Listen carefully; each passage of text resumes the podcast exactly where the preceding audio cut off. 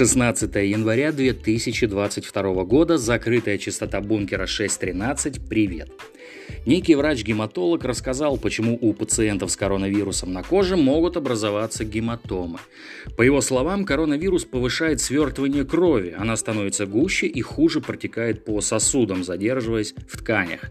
Среди препаратов, использующихся для лечения коронавируса, бывают антикоагулянты, которые назначаются по достаточно строгим показаниям. И прием этих антикоагулянтов может спровоцировать появление гематом или синяков.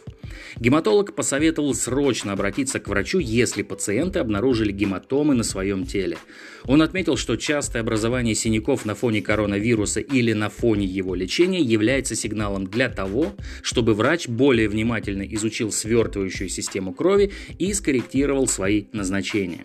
Специалист подчеркнул, что синяки могут быть признаками не только коронавируса, но и других опасных заболеваний. Если гематомы на коже появились без связи с какой-либо травмой, если человек не ударялся, никаких внешних воздействий не было, то это повод быстро обратиться к специалисту.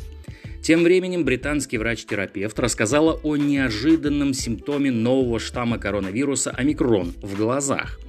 Признаком инфицирования омикроном может быть конъюнктивит, представляющий собой воспаление конъюнктивы тонкой мембраны, выстилающей внутреннюю часть век. Терапевт пояснила, что в глазах присутствуют клеточные рецепторы, связываясь с которыми коронавирус проникает в организм. Эти рецепторы находятся в клетках, которые выстилают сетчатку, белок глаза и веки.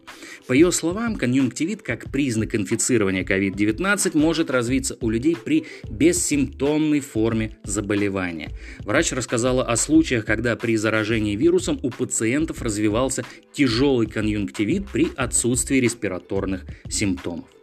В завершении сеанса связи информация о духовных приоритетах.